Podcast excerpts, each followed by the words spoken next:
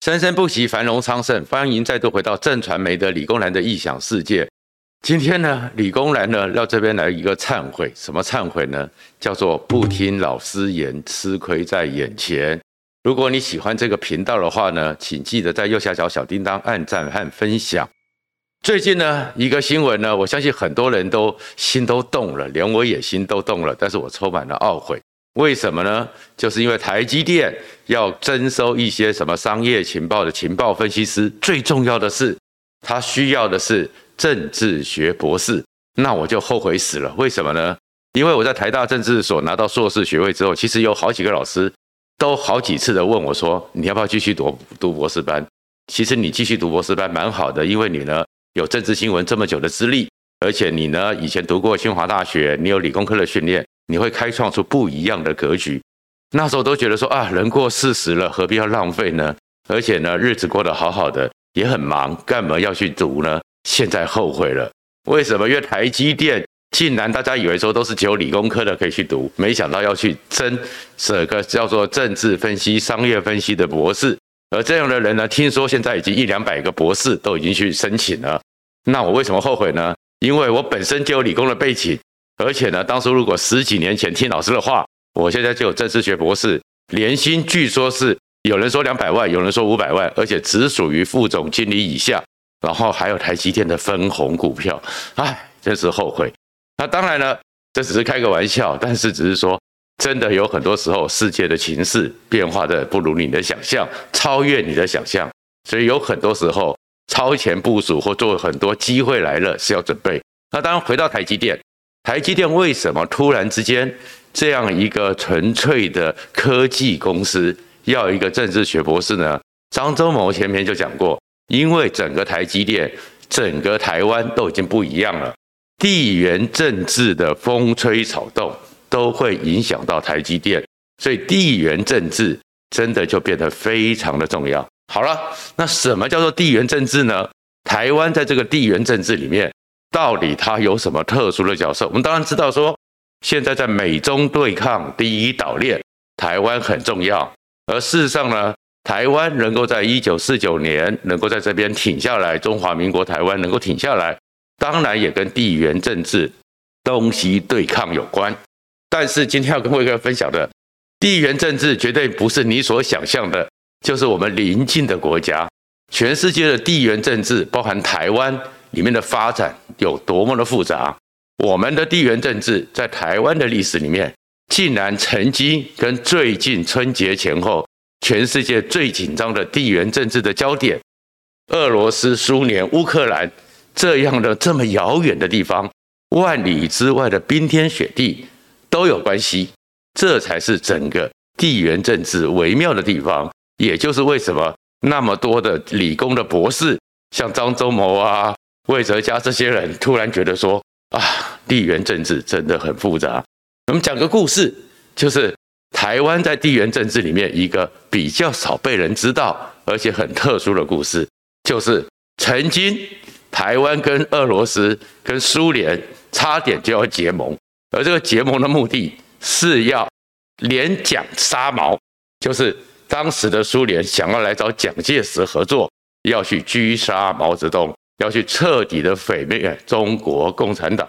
事实上呢，其实我们真的不要以为说台湾跟俄罗斯很远，台湾有很多事情跟俄罗斯很有关系。最近的时候，如果大家知道说台湾现在高教机已经起飞了，永鹰号也起飞了，F 十六 B 汉翔公司航发中心都改了，可是事实上我们还是希望继续往前走。所以二零一五年的时候，有一个小小的新闻。被大家忽略了。台湾要做高教机，我们当然最重要部分，整个飞机战机最重要的就是它的发动机。而发动机呢，台湾现在的 IDF 的发动机当然做得不错，一零二四、一零二五呢，除了给我们自己的飞机 IDF 在用之外，我们其实也有外销，我们甚至外销到以色列，以色列的幼狮战机，他们用的发动机有部分。就是台湾汉翔所做的发动机一零二四、一零二五，但是这个发动机里面有个难题，因为美国知道，全世界都知道，发动机最困难的就是后段的热段，高温高压段。所以呢，我们就算自己有做这个发动机，后段都是美国弄好之后全部封存，拿给我们之后，我们再把它连接上去。所以这个里面的技术最高级的技术，而这最高级的技术，全世界大概只有美国和俄罗斯有这能力。中国一直做的不太好，所以中国为什么他们说他们的飞机有心脏病？因为他们的飞机高温高压段飞多了就不行了。美国的战机 F 二十二、F 三十五，一颗发动机可以飞上万小时，我们的 IDF 呢也可以飞三四千小时。当然，中国现在有进步，过去的时候他们的峨眉、太行发动机五百小时就要更换，现在大概也是突破了千小时以上。可是，让我们真的要做自己的 ADF Advance 自己发展的飞机，它的发动机怎么办？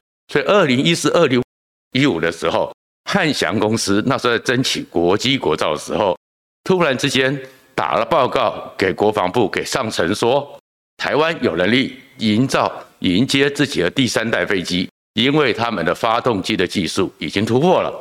从哪边来的？进来悄悄的一句话：俄罗斯专家。加以协助，所以你就看到说，俄罗斯离我们这么遥远，普丁呢天天跟习近平眉来眼去，但是在很多时候国际上的互动里面，朋友和敌人有时候你会搞不清楚的。没想到他们来协助我们呢。那我们现在也知道说，我们在做国建国造，但是我们先前也讲过，国建国造整个潜水艇、整个船体最困难的第一步，就是那个整个钢板把它给变成一个。真圆就是这个卷板技术，而这个卷板技术呢，二零零二年的时候也是来自于俄罗斯的帮忙。那俄罗斯为什么会帮忙呢？原来在一九九五九六年代，当时的台北市长叫做陈水扁，竟然慧眼独具，跑到了俄罗斯访问。而在那个时候，他跟一个人见了面，还拍了照，成为了朋友。那那个人呢，叫做当时的圣彼得堡的副市长。没人知道他后来会是全世界扭转风云的普丁大帝，所以后来那张照片还是陈水扁都很低调，还是普丁自己在陈水扁当选中华民国总统的时候自己拿出来说：“哎，我跟台湾那个人也是好朋友。”哎，所以你就看到台湾跟他的互动，当然甚至于说现在中国的歼十、歼十一、歼十六这些系列天天来吵我们，而他们的一个祖宗 DNA 来自于苏凯二十七。而最早的时候，我们也讲过这个故事。台湾在买不到 F 十六的时候，其实我们要买的是苏凯二十七。而当时在苏联解体、乌克兰解体的时候，台湾其实是由李国鼎带队亲自到那边去，差点就先买到一百二十架苏凯二十七。所以你就会发现，其实这么遥远的地方，台湾跟苏联、跟俄罗斯有一些非常复杂的互动。而这里面有个互动呢。其实更特别的是，曾经有一段时间，还是前苏联主动希望来找台湾，和台湾合作，一起对付毛泽东。可是这个情况就是回到你在为什么需要个政治学博士？对于这种地缘政治，它的复杂，它的一个状况里面，你怎么从蛛丝马迹里面看到你要做什么准备？因为可能一变化就非常非常大。这个故事很特别，而且一直被列为机密，甚至于连美国都是后来才知道。那个是在一九六八年九月的时候，也就是在八二三炮战那个附近的时候，这个时候突然之间有一个人呢，他叫做维克多·路易斯，然后他呢自称是在英国《伦敦晚报》的一个自由撰稿作家。一个整个的特约记者，他突然出现在东京，而在东京的时候，那时候整个台湾和日本还没有断交，所以在东京的中华民国大使馆，他进去拜访。他说他是英国伦敦晚报的一个记者，然后呢，其实他是俄罗斯苏联裔的人，他希望来访问台湾，看看台湾，看看台湾在这么一个孤岛里面，怎么在万炮齐发之下。挺得下来，哇，听得好感动。然后最后他就特别跟台湾当时在日本的大使说，其实他跟苏联的高层有一点点关系，他呢希望直接来到台湾之后，跟台湾的高层见见面，讲一些严肃的事。哇，这个消息出来之后，整个日本都傻眼了。日本的驻日大使赶快说：“这是怎么回事？要不要回报呢？”因为你知道，蒋介石最痛恨苏联，因为过去国共的一个孙中山的联俄容共就是跟苏联合作。那最后呢，史达林扶持了毛泽东，然后还有雅尔达密约，所以蒋介石还非常生气，还写了一本书叫《苏俄在中国》，痛恨俄罗斯。我们小时候要杀猪拔毛，要那个打倒那个俄罗斯白毛鬼子。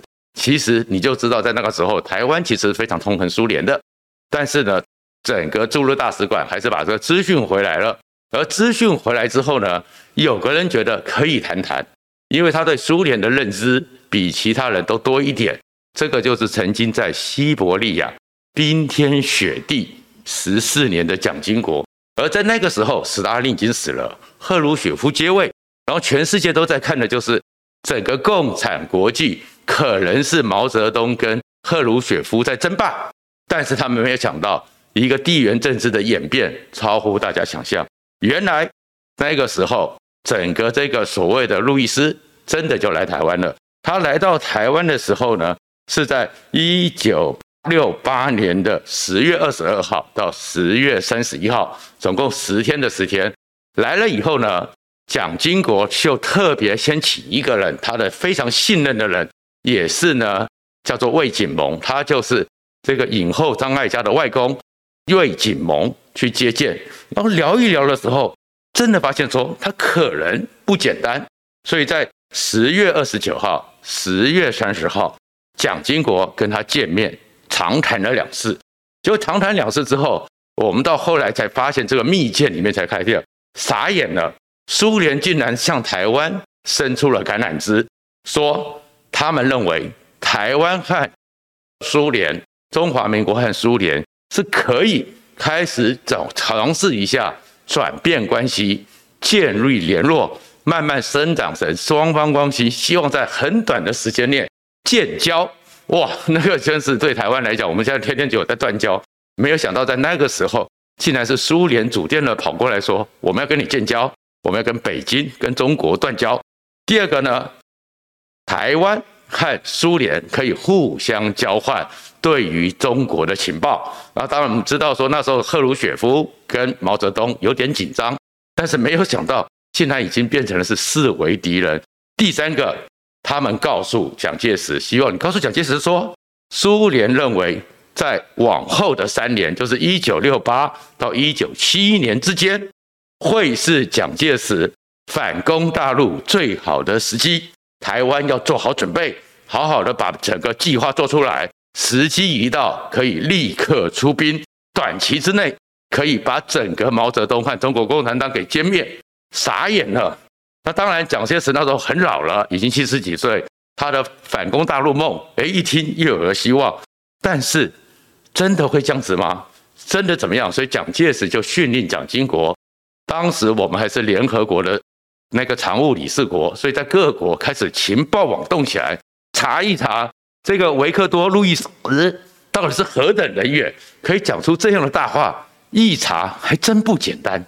路易斯呢，就在一九六八年的八月十九号，有一个全世界的独家新闻，全世界就只有一个人他知道，而且他写出来了。我们知道说，一九六八就是布拉格之春。然后在一九六八年八月二十号，整个苏联当时全世界都很紧张，知道苏联大兵压境，但是苏联会怎么进攻？进攻的时候会怎么样？哪天发动攻击？全世界就跟最近的乌克兰战争一样，搞不清楚。他就写八月十九号就写说，一天之内可以解决掉捷克布拉格的问题。大使那时候就觉得这是什么记者胡说八道，就没想到他真的很准。所以这个情况之下。蒋介石和蒋经国真的相信说，哎，这个人真的跟苏联有关系，真的可能是 KGB 隔别屋的高级间谍，所以开始跟他联系。后来的时候，他又陆陆续续来过台湾，总共跟台湾的高层见过三十一次。而魏景蒙、张艾嘉的外公也曾经去欧洲跟他谈了两次，总共谈了三年。所以你就知道说地缘政治的变化，就是说朋友敌人，在一些你根本看不出来、看不清楚情况的时候，悄悄的在变化。那你能不能掌握这个局势呢？很重要。但是地缘政治更复杂，问题是大家都在竞争。当台湾那个时候正在跟整个苏联，苏联主动的来找台湾，开始想要做一些联盟的时候，没想到那个时候挺我们，挺过八二三炮战。挺过八二三的这个整个呢，美国突然之间发现说，原来他们真的有问题。美国和苏联跟毛泽东真的有问题，所以呢，当时的时候已经一九六九年，果然就发生了珍宝岛事件。果然，俄罗斯跟中国是会开战的。那这个时候，俄罗斯呢开始告诉美国说，我会打原子弹。小小的原子弹教训毛泽东，但是不会引起世界大战。而季辛吉也是在地缘政治里面就看到这个时候有机会，所以美国反而伸手，那时候跑去跟北京勾搭。所以结果在一九七一年的时候，在美国跟北京勾搭之下，台湾反而被迫退出了联合国，一下子全部的整个台湾的被断交一百零九国，所以俄罗斯、苏联这场事情也就无疾而终。而之后再过来的时候，那时候台湾刚刚完成十大建设，台湾开始产业和经济、民生工业开始要出口外销，突然之间完全都没有办法处理了。所以这个地缘政治对一个国家的命运其实影响很大，对一个产业也影响很大。也就是为什么当整个台积电现在大到这个时候，他们知道说不能再靠这些工程师每天在那边只是做科技的研究。这个变化会产生一个国家甚至一个企业的命运。讲到一个企业的命运，真的不是随便说说的。曾经在日本的时候，也是对于地缘政治、政治学、国际政治非常理解。他们曾经有一些企业因此而翻了身，因此而挺立在世界上。最有名的呢，就是伊藤伊藤忠商社。日本有五大商社。其实日本呢，很早的时候，当二战六零年代因为韩战而决重新站起来的时候，他们就很在乎收集国际情势、国际政经情势，给一些真正的政治经济战略做好分析，研判出他们国家最好的利益。所以曾经说日本呢，当时五大商社派在全世界五万人，其实都是商业间谍，而他们的资讯通通会传回。日本通产省旁边的一个小房间，而最重要有这么多资讯，可是你需要是专家帮你判读。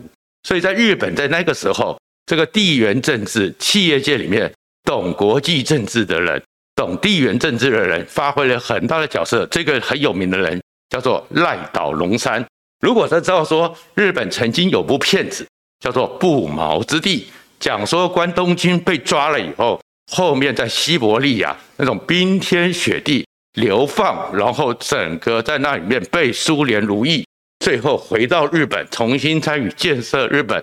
里面男主角的原型就是伊藤忠中社执行长赖岛龙山，而赖岛龙山呢，当时呢他在二战的时候是整个日本参谋总部的参谋，他的脑袋非常好，判断事情非常的有见解。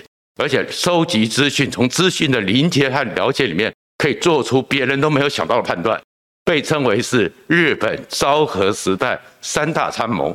而赖岛龙三呢，就是在这地缘政治里面，当时他做了一件事，就是在一九六七年，一九六七年的时候，整个中东情势很紧张，四个国家，整个伊斯兰兄弟们包围了以色列，然后呢，大家都知道中东要开战。可是中东要开战，打多久？怎么战？损害多少？各国就跟最近的乌克兰一样，搞不清楚状况，各自在猜，各自在准备，然后也不知道是不是做到最精准的资源，或者是过度准备或准备不及。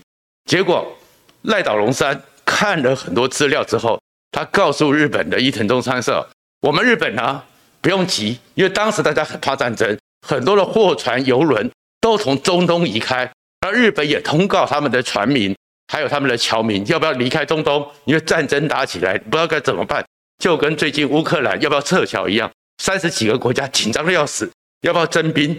因为他告诉日本说，六天一个礼拜之内，这场战争就会结束。结果后面是真的六日战争，才打了六天，以色列就赢了。那他就觉得说，你怎么知道这些？你怎么能够做这么精准的判断？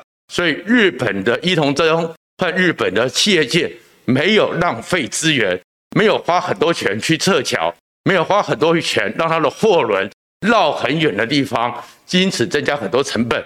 因此他们后面经济上就在那个领域突然之间在那个时期里面得到了好处，别人都在亏本的时候，他没有多耗损。原来伊藤忠就说，因为中东的这些地方不会自己生产武器，他们的武器，他们的各种的战争所需要资源来自苏联，来自东欧。可是从那些公开的传的资讯、货运的资讯看得出来说，这里面准备的中东准备的武器量和资源量顶多撑一个礼拜，所以他判断以色列会赢，果然就被他判准了。然后到了一九九一年一月十号的时候，当时也我们也知道说是海山攻入了科威特，然后美国花了半年的时间，集结了十几个国家，六十几万大军，说要去进攻科威特。可是哪一天进攻不都不知道。那一月十号的时候，当时日本的首相海部俊树依照原来的约定要去东南亚访问，他突然出来讲说，建议海部俊树说。马上在十六号到十八号，美国就会开战。竟然会开战，你这个时候作为首相不适合离开东京，这是全世界的大事。那他们因为过去他对于地缘政治战略的一个了解非常精准，所以海部俊树真的临时取消了访问东南亚。结果一月十七号，美军真的开战。为什么呢？赖岛龙山看着潮汐资料，看着天后资料。他可以判断说，这三天是最好的发动攻击的时间。果然，一月十七号，波斯湾战争发动。所以，我们今天讲这么多，其实主要就是说，为什么台积电这个时候需要一个政治学博士？为什么台积电这个时候知道需要一个广泛理解地缘政治的人？因为全世界你会发现，最后决胜关键在国际的复杂行动里面，有这种高手对一个国家。